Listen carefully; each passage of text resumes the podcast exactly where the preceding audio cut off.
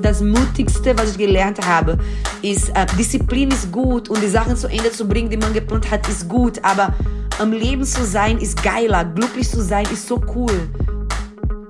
Aber jetzt gibt es ja ganz viele Frauen, die sagen würden, gerade Modeling, ist ja der Unterschied nochmal vielleicht zwischen Schauspiel und Modeling, die sagen würden, das ist doch das Gegenteil. Modeling ist teilweise ein super toxisches Umfeld. Ich bin what the fuck I wanna be. Wenn ich Wissenschaftler sein will, bin ich. Wenn ich Supermodel, dann bin ich. Und ist alles gut. Hauptsache, ich bleib gesund und glücklich und tue nichts Böses zu den anderen Menschen.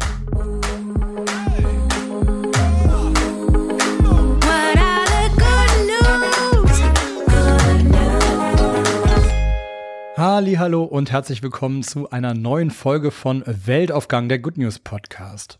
Mein heutiger Gast ist nicht nur Soziologin und Politologin, sondern auch die erste und bisher einzige Migrantin, die den Titel Miss Germany gewann. Sie hat eine schwindelerregende Lebensgeschichte, die ihren Anfang in einer Favela von Recife in Brasilien hat und über die ich mit ihr heute wirklich ausführlich reden möchte.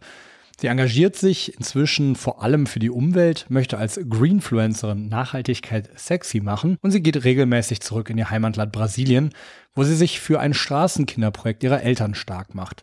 Ich freue mich wirklich riesig auf das Gespräch und sage Bem-vindo ao podcast Nascer do Mundo Domicila Barros de Oliveira Nascimento. Äh. Habe ich das richtig gesagt? Ja, du hast alles richtig gesagt. Okay, das freut mich. Schön, dass du da bist und mit mir redest. Ja, ich freue mich sehr, hier sein zu dürfen und dass wir heute uns ein bisschen über Good News unterhalten können, finde ich eine tolle, inspirierend und motivierende Sache, weil wir haben mit so vielen negativen Sachen täglich zu tun, dass jetzt positiv mich darauf einzustellen, auf alles, was Gutes ist, ist eine Freude, dass ich mit mir trage seit Wochen. das ist aber ein sehr, sehr schönes Lob. Äh, das heißt, du konsumierst selber auch Good News? Ja, ich konsumiere Good News. Ich habe ähm, das Problem, dass ich immer so unregelmäßig halte. Ich habe keine Routine in meinem Leben und ich bin auch, wie du erwähnt hast, on Social Media auch sehr aktiv etc. pp. Und ich habe immer bewusst nach ähm, Podcasts, Magazine und auch Kanäle ähm, mich ähm, entschieden zu folgen, die mich auch positiv halten. Das ist auch, ich habe, ich folge auch zum Beispiel ganz viel spirituelle und Numerologie äh, äh, Kanäle und Podcasts, weil ich den Eindruck habe, das hilft mir positiv zu bleiben, wenn alles auf Fokus auf das Negative ist.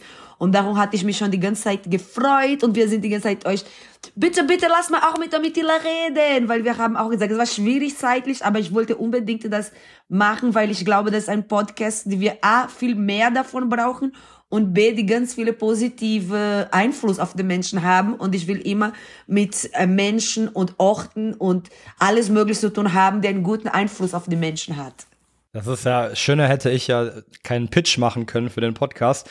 Äh, das ist auch genau der Grund, warum wir dich eingeladen haben und weil wir wollen von deiner Lebensgeschichte und von dem, was du gemacht hast, auf jeden Fall mehr erfahren und vielleicht auch lernen können. Deswegen starte ich jetzt mal mit einer vielleicht etwas tiefgründigeren Frage sozusagen, ähm, äh, obwohl wir natürlich uns das Positive anschauen wollen, aber das Ganze hat bei dir ja eigentlich einen sehr traurigen Anfang. Du hast ähm, mal gesagt in einem Interview, Bildung war mein Weg aus der Armut. Vielleicht kannst du mir so ein bisschen deine Geschichte erzählen.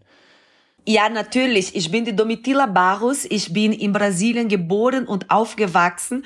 Und ich bin in einem Straßenkinderprojekt aufgewachsen. Und das Straßenkinderprojekt heißt CAM. Centro de Atendimento a Meninos e Meninas. Das Straßenkinderprojekt Kern haben meine Eltern gegründet vor knapp 40 Jahren, bevor ich selbst zur Welt kam. Meine Eltern sowie ich, wir sind in einer Favela geboren und aufgewachsen. Und für die Leute, die das nicht kennen, Favela ist mehr oder weniger ein Ort ohne gar keine Infrastruktur. Wir haben kein fließendes Wasser, der Müll kann nicht abgeholt werden. Es gibt keine Grundschule, kein Kindergarten. Es ist ähm, die, die Menschen müssen selber sich schützen. Gewalt ist ein riesiges Thema. Und ich bin in der Favela namens Schusslinien auf Portugiesisch Linha do Tiro übersetzt ähm, aufgewachsen und ich bin schon sehr jung mit all diesen Themen konfrontiert worden. Ich hatte ähm, auch in sehr jungem Alter, noch bevor ich, äh, als ich zwölf Jahre alt war, ist eine sehr gute, meine beste Freundin zu dem Zeitpunkt ähm, ermordet worden von der Polizei. Das ist auch ein Phänomen hier in Brasilien. Ich befinde mich gerade in Brasilien, weil ich hier vor Ort in dem Projekt helfe. Und hier in Brasilien ist dieses Phänomen namens Bala Perdida. Das heißt verlorene Kugel. Und das ist ein, es ist undenkbar, nachdem ich 17 Jahre in Deutschland gelebt habe, das zu übersetzen, aber Bala Perdida steht auch in dein Todesurkunde, wenn der Grund von deinem Tod ist, dass irgendjemand dich erschossen hat und man kann nicht beweisen, wem oder was und Pech, dass du in der falschen Ort, der falschen Stelle warst. Die Mehrheit der Menschen, der an diese Krankheit leiden oder in deren Todesurkunde das gedruckt haben, sind Kinder, so wie meine beste Freundin, die ermordet wurde, als ich zwölf war. Und ich kann mich auch noch daran erinnern, dass danach war meinen Eltern sehr wichtig, mir beizubringen, dass ich kann entweder ein, ähm, meine Geschichte in die Hand nehmen und komplett ändern, damit die anderen Kinder auch nicht weiter ermordet werden und in Sicherheit gehen können.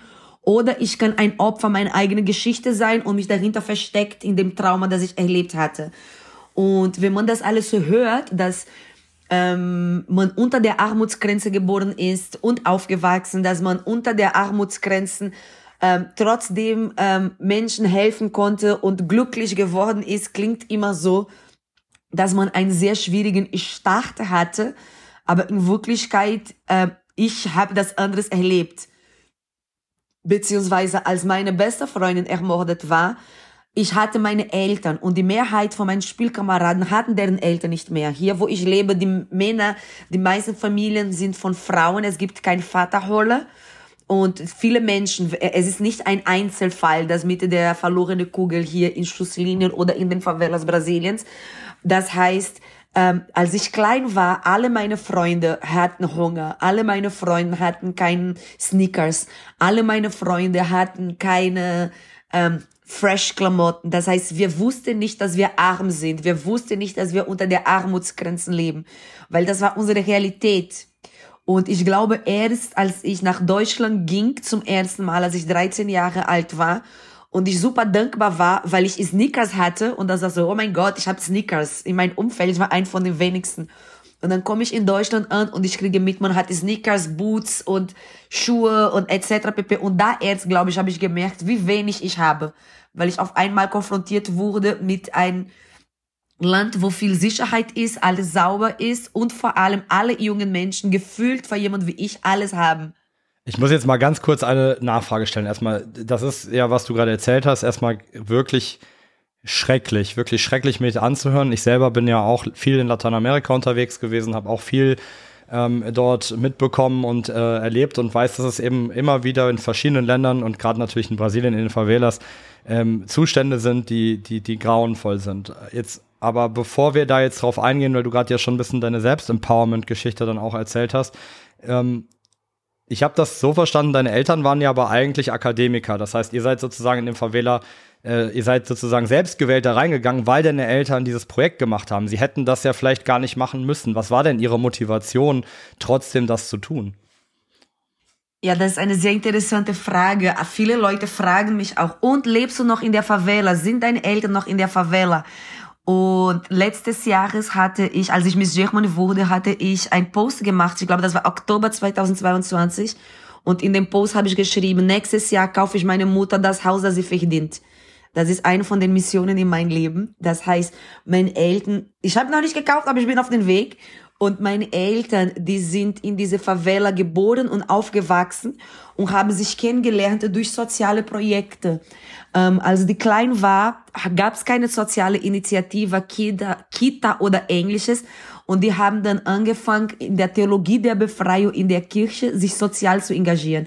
Weil die Kirche war der einzige Räumlichkeit, wo die rein durften und die Kirche in Südamerika war auch in, ähm, früher gab es eine sehr wichtige Bewegung namens Theologie der Befreiung. Der sagte, die Kirche soll nicht ein Ort sein zum Beten, sondern und teilweise Revolution zu gestalten, weil das sind die einzige Räumlichkeit, wo diese armen Menschen Zugang haben. Und so haben meine Eltern sich kennengelernt. Die haben meine Oma, die Mutter von meinem Vater, sie hat zehn Kinder zur Welt gebracht und sie war Analphabetin. Meine Mutter, ihr Vater war auch Analphabet und die hatten auch sechs Kinder. Und trotzdem war von meinen Großeltern immer sehr wichtig, dass deren Kinder und deren Enkelkinder Zugang zu Bildung haben. Somit sind meine Eltern die erste in deren Familie, die studiert hatten. Meine Mutter hat Pädagogik studiert, mein Vater hat Mathe studiert. aber die haben trotzdem in der Favela gelebt. Das heißt, die waren zu Hause, die waren in der Uni, haben gearbeitet, aber sie zu Hause waren, die, sind die immer konfrontiert worden mit Straßenkindern, die gebettelt haben, die gebettelt haben um Essen. Und da war von meinen Eltern, dann fing alles damit an, als meine Mutter diese Kinder gefragt hat, warum bettelt ihr und seid ihr nicht in der Schule? Und die Kinder meinten, wir müssen was zum Essen organisieren vor uns, damit wir nicht verhungern und vor allem für unsere kleinen Geschwister, die zu Hause sind, damit die auch was zu essen haben. Darum laufen wir durch den ganzen Tag durch die Straßen und sammeln Essen oder wir betteln. Und das war schon bevor ich geboren bin, ein Thema, das mein Leben begleitet. Meine Freunde, mit denen ich aufgewachsen bin, die haben deren Essen in dem Müll gegessen und gefunden. Es gibt Müllbergen in Südamerika, die davor bekannt sind, dass alle Elektroschrott, die aus Europa kommt, alle, was für die reichen Brasilianer nicht mehr gut genug sind, wird alles in ein Müllberge weggeschmissen und aus diesem Müllberg gibt's tausende Familien, die sich ernähren. Neben der Tiere. Ich habe gesehen, wie Kinder mit Tiere kämpfen um ein Stück verfallenes Essen. Und das ist, wie meine Eltern dann angefangen haben, in der Favela etwas für die Favela zu tun.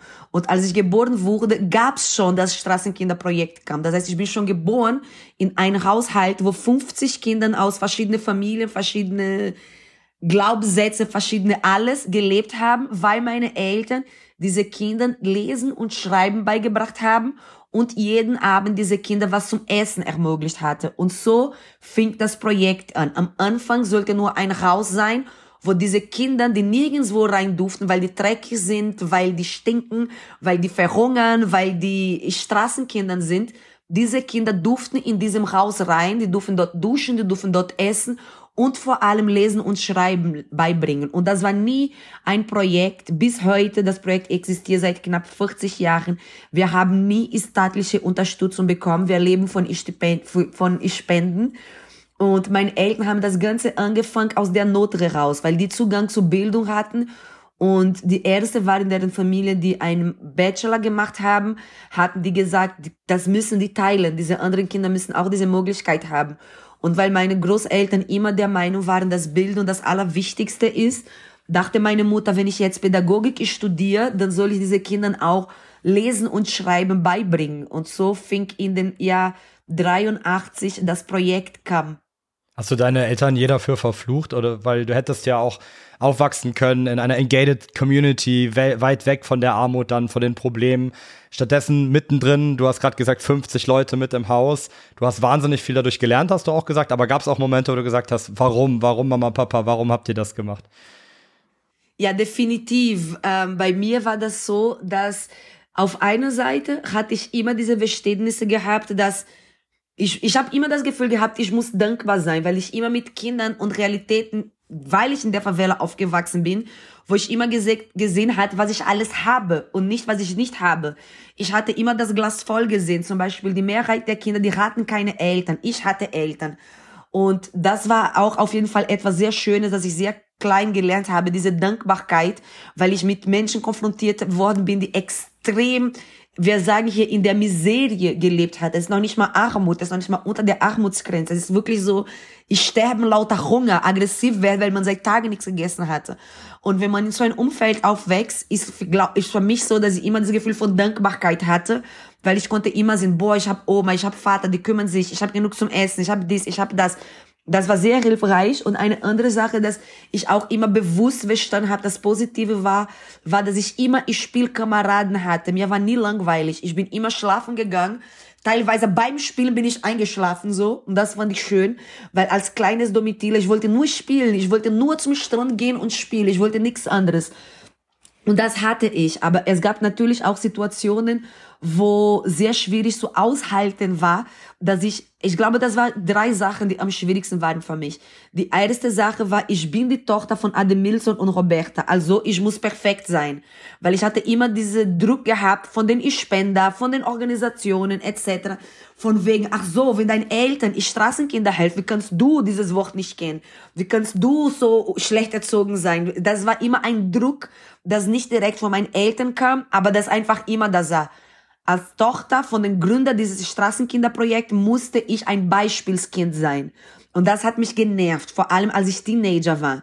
Die zweite Sache, die immer sehr schwierig für mich war, aber auch eher in der Teenagerphase, war zu verstehen, dass ähm, ich meine Eltern teilen muss, beziehungsweise es gab's Wochenende, ich wollte etwas mit meinen Eltern unternehmen oder eigentlich uns geht's super gut gerade, aber irgendein Kind wurde erschossen, aber irgendwas, die Welt geht runter. Und dann plötzlich ist der ganze Tag nicht, es ging nie wirklich um mich und meinen Bruder, es ging um die Welt retten. Und das ist eine schöne Sache, die ich bis heute anstrebe, aber wenn man Teenager ist, man will auch manchmal, dass die Welt in ein paar Tage sich um sich dreht ob es Muttertag ist, stell dir vor Muttertag und es gibt 500 Kinder, die dieselbe Tanz tanzen von deiner Mutter und auch deine Mutter Mama nennen. Ist schön, weil man ist nie alleine und diese Community-Vibe schützt mich auch und entertaint mich. Aber auf der anderen Seite gab es natürlich Momente, wo ich mir gewünscht hätte, einfach nach Hause zu gehen, Mittagessen mit Mama, Papa und Bruder und Frieden. Und ich glaube, die dritte Sache, die auch immer sehr schwierig war, ist, äh, mit Ungerechtigkeiten umzugehen, weil wenn man in so einem Kontext aufwächst, aber gleichzeitig ähm, Zugang zu Bildung hat etc., dann ist sehr schwierig auszuhalten, zu verstehen. Es gibt mehr als genug auf der Welt, aber es ist trotzdem nicht verteilt. Weil es wäre schöner, wenn man gedacht hätte, es gibt nur zwei ähm, ähm, Bäume auf der Erde und alle müssen davon essen. Aber wenn man versteht die Welt und die Möglichkeiten und versteht, dass die Probleme, die man versucht zu lösen, schon Lösungen gibt, aber man ist nicht stark oder reich genug, das zu lösen. Das war immer sehr frustrierend, auch schon als Kind. Weil als Tochter von Ademilson und Roberta hatte ich mit dem Bürgermeister gefrühstückt, mit den Kindern, mit den Straßenkindern Mittagessen gegessen und abends mit den Bischof- und Fernsehteams ähm, Vorträge gehalten, schon als Kleinkind. Und das war immer sehr schwierig, in alle diese Welten zu switchen. Aber das ist, was ich heute als Beruf so gut machen kann, weil ich so früh angefangen habe. Aber als Kind war sehr schwierig. Sehen, wie in bestimmte Ort Essen weggeschmissen wird und krasseste Klamotten, bla bla. Aber gleichzeitig danach nach Hause zu kommen und sehen, wie die Kinder kämpfen um, äh, um Müll. Aber wenn du mit diesen Leuten nicht klarkommst, kannst du auch nicht die Spende von diesen Kindern bekommen. Und nett und hübsch und, und sauber. Das war, das hat mich sehr überfordert am Anfang, weil Du wolltest manchmal jemand sagen, Entschuldigung, bist du bescheuert, aber du darfst nicht, weil du musst cool mit dieser Person sein, damit du ein Daseinberechtigung hast, damit diese Person überhaupt zuhört, was du sagst und vielleicht mit, mit dir und mit dem Projekt teilen. Und ich glaube, diese drei Sachen waren immer sehr schwierig, aber in Wirklichkeit gab es nicht wirklich viel Zeit in meiner Kindheit und Jugend, das alles zu reflektieren und war einfach da. Und das war meine Realität und ich glaube, ich habe immer das Status quo hinterfragt, aber von Gefühl her, im Grunde genommen, ich fühlte mich immer Teil von etwas Gutes und etwas Großes. Und dieses Gefühl war größer als diese Verlustangst, weil meine Mutter jetzt keine Zeit für mich hat oder manchmal haben meine Eltern zum Beispiel, wenn die zu krasse äh, Demos gegangen sind, meine Eltern haben die brasilianische äh, Buch für Kinderrechte geschrieben. Es gab kein Kinderrechte in der Form in Brasilien. Und ich weiß noch, als ich klein war, die haben mich mitgenommen für Demos und ich liebte Demos, als ich klein war. Als Erwachsene hat sich ein bisschen Trauma umgewandelt. Aber ich liebte Demos und ich bin mit meinen Eltern zu Demos gegangen und irgendwann war gefährlich. Und dann, ich weiß noch, als ich klein war, haben meine Eltern, mein Bruder und ich bei meiner Oma abgegeben und wir wussten noch nicht mal, wann die zurückkommen. Weil da hängt auch was abgeht in den Demos, wo die hingehen, ne? Und das war auch nervig, als man klein war. Aber auf der anderen Seite, ist, also ich, ich habe irgendwann verstanden, das ist schön, wenn man so ein Teil von einer Community ist. Und ich hatte, das ist auch in Südamerika und Afrika sehr besonderes und teilweise in Europa wurde das dargestellt als ein fehlhaft Verhältnisse innerhalb einer Familie. Aber in Südamerika und Afrika, die Familie ist nicht Mutter und Vater, ist die komplette Community. Alle dürfen, alle Nachbarn dürfen sagen, Domitila, darfst das nicht essen. Und ich sage, okay, Entschuldigung, danke. Und das ist schön, fand ich. Ich habe als Kind und Junge das immer genossen, weil auch wenn meine Eltern in der Form nicht da waren oder sowas da, ich hatte die anderen Straßenkinder. Ich habe meine von meinem Vater, ich habe neun Tanten und Onkel und von meiner Mutter sechs. Und dieses Gefühl von Community, glaube ich, war das Schönste, das ich mitnehmen konnte von dieser auch schwierige Zeit. Ja, das heißt, du hast also sehr, sehr früh diese wahnsinnigen Kontraste erlebt zwischen Armut und Reichtum oder sagen wir mal Luxus, Verschwendung und gleichzeitig wirklich schrecklichen, schrecklichen äh, Folgen auch von, von Armut und von diesem äh, von diesen Kindern, die alleine gelassen werden. Du hast gleichzeitig auch diesen Spagat gemacht zwischen, ich bin ein Teil einer Gesellschaft, ich habe aber natürlich auch Bedürfnisse. Du hast sehr früh gelernt, wie man sich in der Öffentlichkeit präsentiert. Du hast gerade gesagt, das hat dir natürlich auch sicherlich ganz, ganz viel, hilft dir jetzt ganz viel, hat dir viele ja, Werkzeuge und, und Erfahrungen mit an die Hand gegeben, auch für dein, für dein aktuelles Leben. Was mich noch interessieren würde, aber bevor wir darüber sprechen, was du jetzt aktuell machst, was machst du denn heute konkret, wenn du ins Straßenkinderprojekt zurückgehst, weil du bist ja dabei geblieben, offensichtlich. Du hast auch total gestrahlt, gerade als du darüber gesprochen hast. Du, du brennst ja offensichtlich dafür. Es gibt dir also mehr, als dass es auch dir vielleicht genommen hat oder auch, dass es ein Risiko für dich war. Was machst du dort heute konkret, wenn du dort, wenn du nach Brasilien zurückgehst, wenn du nach Recife zurückgehst und das Projekt mitbetreust? Das ist eine sehr schöne Frage, weil ich habe für, für einige Leute, ich bin Domitila, ein Master in vier Sprachen in der FU und Greenfluencer und Awards hier, Awards da. Und viele Leute denken, ich komme in dem Projekt und ich mache ganz viele wissenschaftliche und bla bla Sachen. Aber in Wirklichkeit, das Einzige, was ich, was ich in dem Projekt mache, ist, ist, dass ich komme an und ich frage, wo braucht ihr Hilfe? Es ist jedes Mal anders, was ich in dem Projekt brauche, weil ich stehe nicht über dem Projekt, ich stehe unter dem Projekt. Und es gibt ähm, viele junge Menschen, die in dem Projekt aufgewachsen sind und heute Erzieher in dem Projekt sind und die sind wie Geschwister von mich, weil wir sind gemeinsam aufgewachsen. Und heute haben wir drei Koordinatoren in dem Projekt, die das Projekt leiten und alle drei sind in dem Projekt aufgewachsen. Mein Bruder, er ist heute der Leiter des Projektes und macht auch viel, viel, vieles Organisatorisches in dem Projekt. Und dann haben wir Elisangela, sie ist in dem Projekt gegangen, als sie drei Jahre alt war, ist das erste Kind, das, in, das studiert hat und aus dem Projekt kommt, weil man muss erstmal das Leben des Kind retten und dann 20 Jahre begleiten, bis das Kind in dem Alter wurde zu studieren, um diese Umgang, Übergang noch zu begleiten. Und ihre Schwester Christiane, sie, Elisangela ist die Leiterin, ist die pädagogische Leiterin und Christiane, sie koordiniert die Aktivitäten. Und immer wenn ich im Ausland bin oder im Land, ich frage denen, wie kann ich helfen? Und diese Frage ist super wichtig, weil das ist auch die Antwort, warum ich 17 Jahre in Deutschland gelebt habe. Ich bin nach Deutschland gegangen, um meine äh, Master zu absolvieren und wollte unbedingt nach zwei, drei Jahren zurückkehren nach Brasilien, um in dem Projekt zu helfen. Ich dachte, ich brauche einen Master, um noch besser helfen zu können. Und nach diesem Master, als ich kurz vor fertig war, Brasilien anrief zu sagen, ich komme jetzt zurück, haben meine Eltern und diese drei ähm, äh, junge Menschen aus dem Projekt gesagt, aber du darfst nicht zurückkommen. Und ich, wieso? Ich habe gute Noten, ich habe den Master absolviert, wollte mich verarschen. Und die haben gesagt, nein, Domitila, weil als ich nach Deutschland gegangen bin in dem Jahr 2006, ich habe angefangen, Vorträge zu halten und ich war eine Art Ambassador, äh, äh, Botschafterin der Favelas. Ich habe über unsere Realität erzählt und das hat einen riesigen Impact in der Favela erbracht, dass wir mehr Spenden bekamen, mehr Aufmerksamkeit von der Politik etc. pp. Weil es gab bis dahin nie eine Frau schwarz aus einer Favela, der in Deutschland Masterstudentin ist und darüber berichtet. Und dann haben die mir aufgeklärt, wir brauchen dich dort. Weil was du dort machst, kann keiner von uns machen. Und was wir hier machen, können wir weitere Menschen von hier die Möglichkeit geben zu arbeiten, indem du diese Fundraising für uns da draußen machst. Das heißt, ich wollte zurück und in dem Projekt arbeiten als Sozialarbeiterin. Das ist mein, mein Bachelor in Sozialarbeit und mein Master in Sozial- und Politikwissenschaft. Aber es war wichtig, damit das Projekt am Leben bleibe, dass meine Familie auf mich verzichtet und dass ich auf meine Sozialisierung verzichte, um in Deutschland zu bleiben und die Person zu werden, die ich geworden bin und somit einen Impact zu erreichen für die Community hier in Brasilien. Aber das war eine sehr schwierige Zeit für mich. Das zu verstehen war nicht einfach. Und ich habe gesagt, ja, okay, aber ich brauche auch meine Mutter und meinen Vater und meine Freunde. Nur, nicht nur ihr braucht Unterstützung von außen, sondern ich bin ein Mensch, ich brauche auch Unterstützung, Emotionalität etc. Da haben wir uns geeinigt, dass eine von der wichtigsten Funktionen, die ich glaube, die ich habe, ist, ich bin diese Botschafterin dieser Realität. Ich glaube, niemand kann so authentisch in so viele Sprachen über diese Realität sprechen wie ich. Und die zweite Ebene ist, wenn ich dann hier bin, was ich vor Ort tue, ist, was gebraucht wird. Manchmal arbeite ich als Erzieherin bei der Gruppe von den super gesegneten Kindern. Die super gesegneten Kinder sind die Kinder, die gesegnet sind mit Energie. Die bleiben nicht sitzen, die machen alles kaputt und die hören keiner.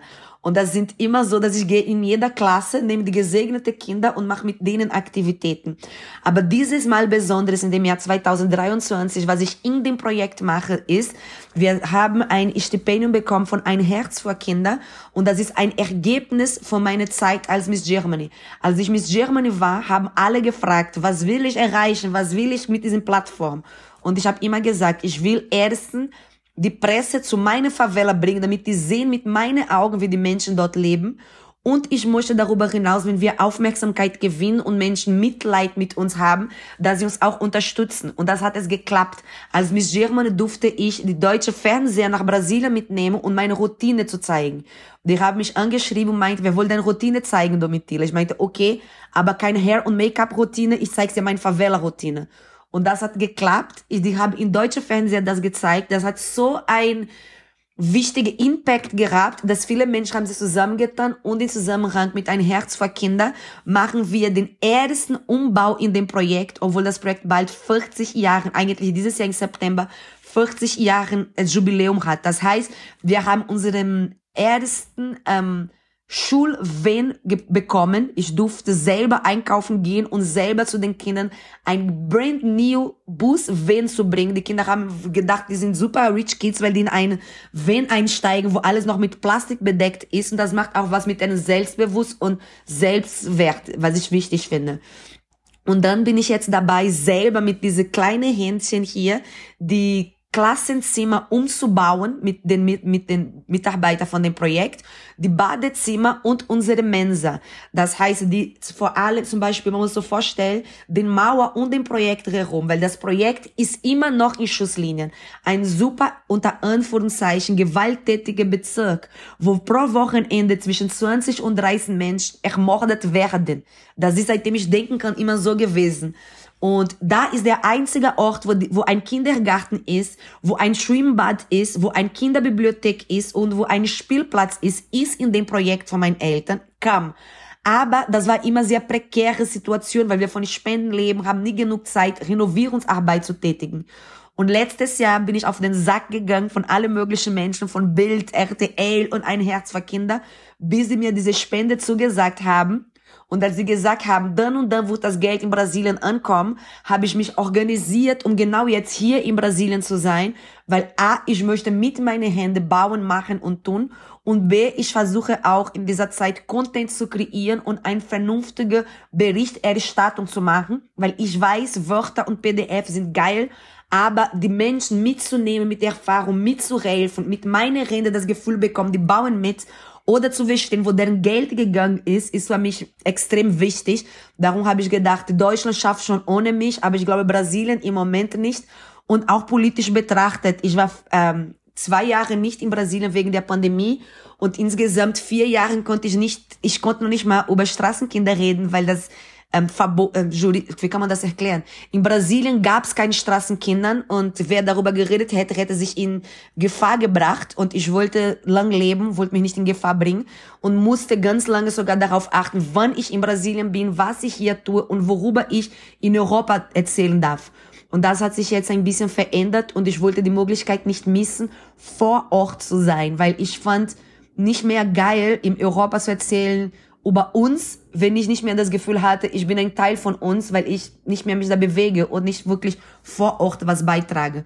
Und ich verstehe diese Arbeit von erzählen, Menschen informieren und Spende sammeln ist wichtig, aber damit ich in dieser Energie diese Arbeit machen kann, ich muss immer zurückkehren, ich muss immer barfuß durch die Slums laufen und über uns zu reden als Bestandteil und nicht als jemand, der gerade tourimäßig jeder zehnte Jahr vorbeikommt. Ja, absoluter, absoluter Wahnsinn. Ich muss das erstmal ein bisschen sacken lassen. Der Grund, warum du gerade ein bisschen unterbrochen worden bist schon von Saxophonmusik, ist, dass es bei uns immer das Signal dafür ist, dass wir jetzt gerade ganz kurz in eine äh, Pause gehen. Und zwar machen Domitila und ich uns jetzt eine Tasse Tee und wir sehen uns jetzt gleich in der Tea Time. Grab your cup and saucer. It's time for tea. So, Domitila und ich haben uns jetzt einen Tee gemacht. Äh, Domitila, du bekommst die Frage aller Fragen gestellt. Aus welcher Tasse trinkst du heute deinen Tee? Ich trinke heute mein Ingwertee aus einer sehr besonderen Tasse. Und das ist eine Tasse mit dem, wie heißt diesem Augen? Ich glaube, dass wir sind in viele ähm, aus, äh, äh, es diese blauen Augen. Es ist nicht Fatima-Auge, es ist das andere gegen böse Augen. Ja, das ist doch, ist das nicht das Auge Allahs? Genau, eine aufpasst? Tasse, eine weiße Tasse mit dem Auge Allahs und ganz viele Gratitude Messages. Und ich habe diese Tasse bekommen von meinen brasilianischen brasilianische Fans, weil die der Meinung sind, dass ich muss auch mich ein bisschen schützen gegen böses Augen, weil ich immer zu viel und gleichzeitig mache. Und die haben mir diese Tasse geschenkt, weil die wissen, ich trinke viel Tee und, und Kaffee auch. Und ich versuche jetzt immer diese Tasse in, so am Morgen zu sehen, weil das gibt mir Kraft und erinnert mich, dass ich nicht alleine bin. Oh, das finde ich eine wunderschöne Erklärung. Und ich finde das auch ein gutes Stichwort, weil ähm, in der Tea Time reden wir jetzt mal nicht über dein Projekt. Äh, da, du hast ja schon sehr viel erzählt und das, das äh, ist absoluter Wahnsinn. Ich dachte es gerade ja schon vor der Teepause, ich muss das wirklich erstmal ein bisschen sacken lassen, weil du machst so, so viel. Aber was machst du denn, wenn du dich mal so richtig entspannen möchtest? Ich, ich mache mein Handy aus, ich gehe ich, ich geh irgendwo, wo nobody knows that I am. Und ich glaube, das ist auch ein wichtiger Grund, warum ich immer so mich für Mutter Erde einsetze, wenn ihr, wenn man Nachhaltigkeit sagt. Ich wiederhole, ich setze mich nur für meine Mutter. Weil wenn mir alles zu viel ist oder sogar wenn ich krank bin, ich gehe in die Natur. Du gehst also, was machst du? Gehst du spazieren oder auch? Es gab noch nie einen Tag, in dem ich am Strand verbracht habe und unglücklich nach Hause gerannt bin. Und es gab auch noch nie der Tag, wo ich wandern gegangen bin auf den Bergen und nach Hause gehe mit das Gefühl, ich bin stärker als die Welt. Und das ist, was mich immer groundet. Wenn ich auf den Bergen bin, dann merke ich, wie unwichtig meine Probleme sind, weil ich bin nur ein Reisstück in der ganzen Welt. Und wenn ich ausschalten, für mich ist wirklich so das höchste Luxus und was mir am meisten so gut tut, ist wirklich diese Offline-Zeit in der Natur. Und ich reise sehr gerne. Ich weiß, dass äh, ich ich besi ich habe noch nie in meinem Leben ein Auto besitzt, weil ich weiß, ich fliege ab und zu aufgrund meiner Berufung und das ist schon schlecht genug wegen dem Carbon, den ich verursache. Aber das ist wirklich meine Heilung. Die Natur ist immer meine Heilung, ist immer. Das tut mir immer gut. Und ich glaube, wenn das nicht hilft, dann gehe ich zu dem Schoß von meiner Mutter und dann ist auch Ruhe und Frieden und Hochladen von Energie und danach ist immer gut. Weil dadurch, dass ich meine Eltern auch relativ selten treffe, seitdem ich 13 Jahre alt bin, was heißt selten? Wir sind daran gewöhnt, von der Ferne so diese Liebe zu spüren. Immer wenn ich bei meiner Mutter bin und ihr Schoß liege, dann ist die Welt in Ordnung. Wie, wie, wie machst du das denn, dass du dir dann die Zeit auch nimmst? Weil äh, du hast dann wahrscheinlich einen super vollen Terminkalender und du hast mich gerade sehr erinnert an viele Menschen, die ich kenne. Ehrlich gesagt auch natürlich äh, sehe ich da, identifiziere ich mich selbst damit auch. Oder Menschen, wenn wir beim Good News Magazin sprechen, wir immer mit Leuten fast, die sich irgendwie engagieren und die sind natürlich immer die Leute, die wir hatten das Thema mit Judith Holofernes hier im Weltaufgang Podcast, das Thema Burn on statt Burn out. Also nicht du bist total ausgebrannt, sondern du bist immer kurz davor fast ausgebrannt zu sein. Wo, wann, wann ziehst du die Reißleine oder wie, wie machst du das, dass du dann auch sagst, okay, jetzt habe ich eigentlich noch einen Interviewtermin und ich muss noch dahin gehen und das muss ich noch machen, aber ich gehe jetzt einfach in die Natur. Ähm, ich glaube, ich habe das Glück gehabt, apropos immer das Positive sehen, ich habe das Glück gehabt, dass ich in dem Anfang 30 ein Burnout hatte, die sich entwickelt hatte in eine Darmschleimhautentzündung und ich am Ende 42 Kilo gewogen habe, als ich im Krankenhaus ankam. Da habe ich drei Jahre lang sehr intensiv Therapie gemacht und äh, das als Ergebnis von dieser Therapie, meine Therapeutin ist die beste Frau auf der Erde. Ich schulde ihr diesen Moment hier von glück, glücklich sein, weil sie hat mir geholfen, wieder ähm, glücklich zu sein. Aber sie hat mir vor allem geholfen, diese Tattoo hier zu stichen. Das ist Self-Care. Ich habe gelernt, ähm, ich habe mein, ich habe ganz viele Tattoos, aber in meiner Hand, wo ich immer sehen kann, habe ich ein Self-Care-Tattoo in meine Pulse, weil ich habe verstanden, ich werde mich nicht immer lieben. Es wird einen Tag geben, wo ich mich hassen werde. Und das ist auch okay, aber ich muss mich um mich kümmern, egal was für ein Tag das ist. Und wie ich das mache, ist äh, mit viel Sel- Self-Care. Und das fängt damit an, ich habe gar kein Problem, Sachen abzusagen. Ich glaube, das kommt mit dem Alter. Absagen ist eigentlich ein Zeichen von Unprofessionalität und Unzuverlässigkeit. Aber nachdem ich 23 Jahre für so viele Menschen so vieles Gutes getan habe, komme ich auch in einen Punkt, wo ich sage, okay, wenn jemand jetzt mich als unzuverlässig oder unprofessionell versteht, weil ich ein, etwas abgesagt habe, dann ist auch ein Zeichen von dem Universum, dass ich in den falschen Kreise mich bewege oder ähnliches. Das heißt, ich habe gar kein Problem abzusagen und ich, ich sage, ich habe, ich musste erstmal lernen abzusagen und Nein zu sagen, aber seitdem ich das gelernt habe, Bombe, weil es gibt zum Beispiel manchmal denke ich, okay, ich kann nächsten Monat das und das machen. Aber was ist, wenn ich an dem Tag mich nicht so fühle? Ich respektiere dieses Gefühl auch. Ich lasse auch Zeit für ähm, Zufälle. Zum Beispiel, ich, ich plane jetzt meine Sachen und es gibt immer Zeit für Zufälle, weil die Zufälle geben mir krass Energie. Wenn ich schon irgendwo hin bin und alles ist verplant, ich kann gar nicht mich positiv überraschen mit gar nichts. Ich kann keinen Menschen kennenlernen, ich kann gar nichts. Ich kann nur wie ein Roboter äh, down, down, down, down. Das macht mir keinen Spaß. Deshalb alles, was ich mache, ich lasse Zeit für Zufälle. Und das andere ist auch, ähm, ich habe durch den Burnout verstanden zu wer ich bin in diese psychosomatische Konzept und wie wichtig ist, dass ich gesund bleibe. Und das ist zum Beispiel, ich war letztes Jahr in Deutschland, Miss Germany, war alles bombastisch, traumhaft etc. Trotzdem habe ich mich entschieden, sechs Monate nach, nicht sechs Monate, aber ich bin Miss Germany im Februar und bevor das Jahr vorbei war, bin ich schon zurück nach Brasilien gekommen und, und die Schulklassen, die Schulklassen zu umbauen weil der Plan war mit German sein bis zum Ende und das ist wichtig und ich brauche diese Sichtbarkeit für meine Projekte. Aber ich muss auch die Projekte machen. Mir reicht es nicht die Sichtbarkeit und erzählt, wer wie toll gemacht hat. Ich will auch ein bisschen mitgestalten dürfen, weil sonst ist fake zu sagen, ich helfe in dem Projekt, weil ich erzählt habe, was die andere gesagt haben. Ich muss auch wirklich helfen. Und das ist auch etwas, das ich glaube, es ist das Mutigste, was ich gelernt habe. Ist äh, Disziplin ist gut und die Sachen zu Ende zu bringen, die man geplant hat, ist gut, aber am Leben zu sein ist geiler, glücklich zu sein ist so cool.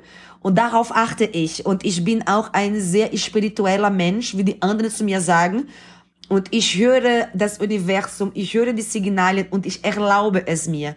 Ich glaube, das war sehr wichtig, weil früher, als ich gedacht habe, wenn ich das nicht mache, werden 500 Kinder nichts zum Essen haben. Dann war ich am Burnout, so Vibes. Als ich verstanden habe, es geht nicht um mich, die Welt hat Billionen Menschen, etc. Das ist auch eine Art und Weise, egoistisch zu sein und zu denken, dass die Welt dreht sich um deinen äh, um deinen Bauch. Wenn du denkst, die Sachen funktionieren nur, wenn du machst, wenn du den Antrag stellst, wenn du da, nein. Und da habe ich verstanden, das Wichtigste ist, am Leben zu bleiben. Und ich bin jetzt 39 Jahre alt und ich habe verstanden, alles, in, zum Beispiel das mit ein Herz vor Kindern oder dass ich die Awards bekomme etc., das kommt, weil ich bei meiner Energie bleibe. Jedes Mal, wenn ich versuche, zu einer anderen Energie zu gehen, die nicht meine Energie ist, das darf auch ein erfolgreiche, leistungsorientierte Energie sein. Läuft schief. Ich muss bei meiner Energie bleiben. Und ich habe gemerkt, auch im Bereich Social Medien, ich liebe Fehler zu machen. Ich liebe Absagen. Und nicht, dass ich Absagen liebe, aber ich habe kein, es für mich kein Trauma oder kein Drama abzusagen. Ne? Und ich habe gemerkt, viele, ich kriege viele Feedback von jungen Menschen, der sagt, das macht mein Leben leichter, weil es ist alles schon so schwer und man muss erfolgreich und schneller und schöner und keine Ahnung. Und wenn man das alles fallen lässt, ist eigentlich gar nicht so schlecht und gar nicht so schwer. Und eigentlich, wir wissen schon, was wir, was uns glücklich macht, was uns braucht. Ich zum Beispiel, ich liebe meine Freunde, ich liebe mein Teams und ich liebe, dass ich frei sein darf. Dass ich jetzt bin in Brasilien, aber am Ende des Jahres ein Herz für Kinder und eine Sache ergibt, er, ergänzt das andere. Und ich habe über die Jahre diese Reflexion gemacht, dass wenn ich immer mich darum reduziere und mein Leben so lebe, als wäre ein Berichterstattung von allen Erfolgserlebnissen, die ich gemacht habe, dann habe ich wenig Zeit, nicht nur vor Improvisation, aber auch um glücklich zu sein. Und wenn ich mich immer frage, warum ist heute so schwer aus dem Bett zu gehen, dann meistens ist leicht zu wissen, was ich absagen muss und was wichtig ist, um die Welt zu verändern. Wir sind jetzt eigentlich schon mit allem, was du gesagt hast, sowas von aus der Teepause raus, weil du hast eigentlich ich finde, auf eine ganz wunderschöne und einzigartige Art und Weise gezeigt, was, was es eigentlich bedeutet und was es für einen Mehrwert macht, diese Flexibilität, diese Spontanität zu hören. Du hast es natürlich jetzt mit deinem, mit deinen Worten auch gesagt, auf die Signale des Universums zu hören und du hast über Brasilien geredet, du hast über das Projekt geredet, du hast über Miss Germany geredet und es zeigt ja, dass es wirklich ähm, ja, das ist ja nicht einfach nur ein Job, den du da machst, ähm, sondern das ist ja wirklich dein, das ist dein Leben. Und deswegen möchte ich dir jetzt gerne eine etwas andere Frage stellen. Und zwar, Du hast beschrieben, was du machst für die Kinder. Du hast ähm, beschrieben, wie sehr du dich einsetzt, wie wichtig dir das ist, was du auch persönlich natürlich auch opferst, was dein Antrieb ist. Und gleichzeitig hast du aber natürlich auch noch so viele andere Projekte nebenbei. Plus, du hast es eben gesagt, du, du hast studiert, du äh, bist Soziologin, Politologin. Wie komme ich von dieser Biografie, von dieser Vita auf Miss Germany? Also was ist da, was ist da passiert? Wie kam, wie kam das, dass du gesagt hast, ähm, ich fange an vielleicht zu modeln oder ich äh, erzähl mir, wie, wie, wie bist du, erstmal, wie bist du Miss Germany geworden? Ja, ich wollte glücklich sein und ich wollte alles erleben, was ich erleben darf. Und das klingt immer, manche, ich habe, äh, manche Leute sagen, das ist ein bisschen Opferrolle, andere sagen, das ist verrückt, aber das ist Domitila. Und in Wirklichkeit, das ist so.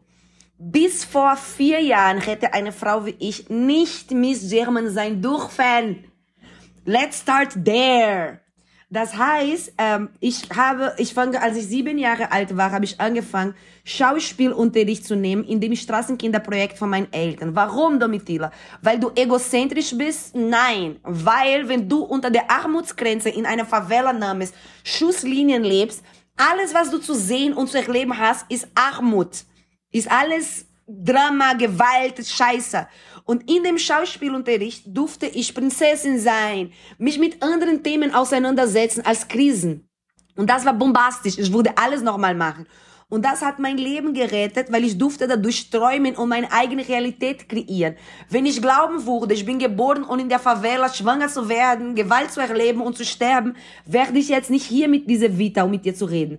Aber in den Schauspielunterricht habe ich gelernt, ich bin what the fuck I wanna be. Wenn ich Wissenschaftler sein will, bin ich. Wenn ich Supermodel, dann bin ich. Und ist alles gut. Hauptsache, ich bleib gesund und glücklich und tue nichts Böses zu den anderen Menschen. Und als ich dann sieben Jahre alt war, habe ich angefangen, deshalb Schauspielunterricht zu nehmen.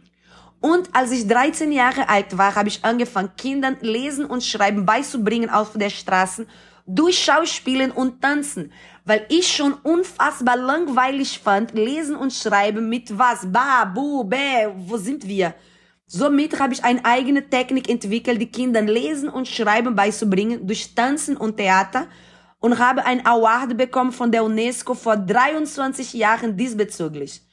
Hab weitergearbeitet, gemacht und getan, Vorträge über die ganze Welt gehalten, über meine Realität und Straßenkindern, aber immer unglaublich viel Spaß gehabt beim Schauspielen und Tanzen und Modeling. Ich habe tatsächlich bei guten Zeiten, schlechte Zeiten gearbeitet.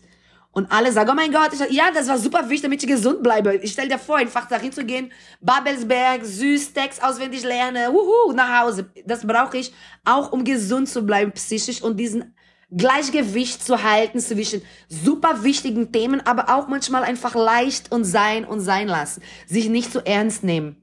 Entschuldigung, kurze Zwischenfrage. Also das verstehe ich erstmal, so Schauspiel, ähm, Ausdruck äh, auch als, als Lernmethode, als Vermittlungsmethode und dann gleichzeitig der Ausgleich zu sagen, so, wenn ich dich jetzt richtig verstanden habe, das ist auch, du lebst deinen Traum. Du machst einfach, du lässt dir keine Grenzen aufsetzen. Okay, aber jetzt gibt es ja ganz viele Frauen, die sagen würden, das ist das, gerade Modeling, ist ja ein Unterschied nochmal vielleicht zwischen Schauspiel und Modeling, die sagen würden, das ist doch das Gegenteil. Modeling äh, ist äh, eine super, teilweise ein super toxisches Umfeld, gerade so Pageant, äh, ähm, da, da ist es nicht den Traumleben, sondern das bedeutet krasseste, härteste Arbeit, das heißt Judgment, das heißt Männer reduzieren dich nur auf dein Aussehen, du wirst einfach mit deinen krassen Fähigkeiten nicht ernst genommen. Was sagst du denn auf diese Aussagen, Erfahrungen, Kritik? Ich kann nicht sitzen und sagen, alle Weißen sind scheiße und Rassismus ist das Problem der Welt. Nein, stimmt gar nicht. Ich kenne auch unglaublich viele Menschen, die mein Leben geprägt haben und ist alles super. Ich wiederhole kein trendige oder kein aus Angst äh, geboren oder whatever äh, setze. Ich erlebe für mich, was für mich funktioniert. Und wenn für mich funktioniert habe, sage ich und wenn nicht, sage ich auch. Aber ich musste testen. Und das andere ist, diese Privilegie zu sagen, es ist scheiße und hatte ich nicht. Hatte ich nicht. Ich durfte noch nicht mal mich bewerben bis vor vier Jahren. Und da sage ich, okay, vielleicht ist so schlimm, wie so viele Leute sagen, aber ich möchte selber die Erfahrung machen. Ich habe Bock zu testen und ich liebe Schauspielen und ich liebe mich und meinen Körper und alles, was dazu gehört. Auch wenn ich eine schwarze Frau aus einer Favela bin, die ganz viele Jahre, alles, was heute einige Leute schön sagen, andere früher war scheiße. Das heißt, alles Paradigmen durfte ich brechen dadurch. Und für viele Mädchen, die so sind und aussehen wie ich, zeigen, es gibt Wege. Wir sind in einem Zeitalter, wo die Leute wissen, es gibt tausende Möglichkeiten vor allem, aber wo sind die? Wie bewerbe ich mich? Was passiert, wenn ich mich bewerbe? Will ich selbst herausfinden, weil keiner kann das für mich machen. Was passiert am Ende? Ich bin ähm, in diese ganze Schauspiel- und Modeling-Branche. Ich liebe Modeling. Weißt du warum? Ganz ehrlich gesagt, alle diese Arbeit, die ich für das Straßenkinderprojekt mache, ist umsonst. Keiner zahlt mir einen Flug oder ein Ticket zum Eingehen, nix. Wenn ich einen Modeljob mache, einen Nachmittag, der mich kein Burnout erbringen lässt und ich dann nach Buyout verdiene, die mir das alles machen lässt, ohne Politiker, Organisationen, ohne Politiker und ohne Religion dahinter, ist das traumhaft. Die Mehrheit der Menschen, die ich begegne, sehr oft sitze ich in Meetings, wo ich wiederholen muss, Leute, ihr seid bezahlt hier zu sitzen. Ich bin hier aus Überzeugung. Ich gehe arbeiten, um Geld zu verdienen, um hier sein zu dürfen, weil ich was verändern will. Nicht, weil ich bezahlt werde, diese Meinung zu haben, diese Organisation zu schützen oder diese Doktrine zu sagen, dass die geilste auf der Erde ist. Mache ich nicht. Vielleicht für jemand ist scheiße zu modeln und geil ist, ich studieren und für so eine Organisation zu arbeiten. Aber für die Gen Z weiß ich nicht, ob das ist, was die wollen. Ich kenne Gen Z, die sind online, die lesen keine Zeitung, die lesen keine Magazine, aber die lesen meine Posts. Wenn ich zu Friday for Future gehe, Vortrag halten über Greenfluencing, bla bla bla, die zitieren die Hashtags, die ich vor zehn Jahren gemacht habe, als fucking Model. Warum? Weil ich bin die Model, die sagt, okay, cool, aber gibt's auch diese Ingredients. Hier wird Kinder ähm, äh, äh, wie heißt das, ausgebeutet. Und ich modele, aber ich modele nur für dieser Brand, weil alle anderen machen Tierquälerei. Also, wer macht das sonst gerade auf der Erde? Weiß ich nicht. Und es, es ist einfacher zu sagen, Modeling ist scheiße, mache ich nicht. Aber sich das zu geben und damit Menschen erreichen und etwas zu verändern, macht mir persönlich Spaß. Und viele Leute verstehen, viele Leute verstehen es nicht, aber ist okay. Was passiert mit den Miss German am Ende des Tages? Wie immer, ich bin ein sehr ehrlicher Mensch, Florian. Ich war, ähm, ich habe 2017 meine eigene Brand gegründet. She is from the Jungle und sie gibt Arbeit für Frauen, die Opfer von Gewalt sind und die machen plant-based Goldschmuck. In diesem Kontext bin ich durch die Welt verreist, weil wir haben erst auf Bali Shops gefunden zu verkaufen, dann in Los Angeles und als allerletzte habe ich in Deutschland angefangen zu verkaufen. Das war ein Gebot super bürokratisch, super schwierig. Ich hatte kein Geld, ein GmbH zu gründen, etc. pp. Ich hatte bis heute auch Faschist von der Jungle nie staatliche Unterstützung oder sponsor gar nichts. Ich gehe arbeiten als Modeling und das Geld zu haben, in meine eigene Brand zu investieren, damit grün ist und keine Greenwashing. Ich konnte vielleicht Investor keine, weiß ich nicht, ob ich konnte, muss man psychisch checken, aber ich wusste immer, auch wenn ich aus der Favela komme, es wird alles sein wie in meinem Kopf und ich werde mich nicht verkaufen wegen Bullshit. Egal. In diesem ganzen Kontext war ich schon am ein Wachstum an Social Media. Und Social Media hat mir etwas gegeben, das unbezahlbar ist. Viele, bevor ich an Social Media relevant war, die Presse wollte nicht über mich berichten. Meine Geschichte sollte jemand schreiben, aber nicht ich. Wer ist Domitila Bacchus? Hat nie existiert.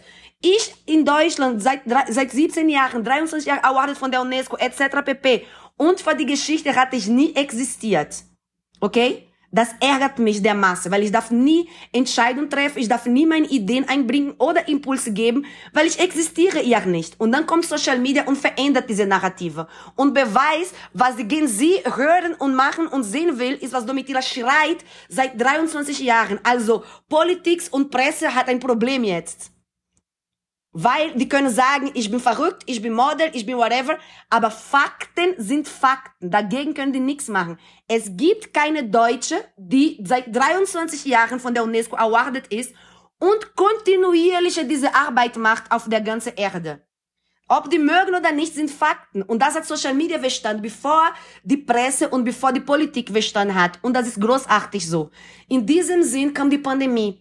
Und bei der Pandemie hatte ich zwei Herausforderungen. Erstens, finanzielle. Wie verkaufe ich meine Produkte? Wie gebe ich meine Dienstleistung in der Pandemie?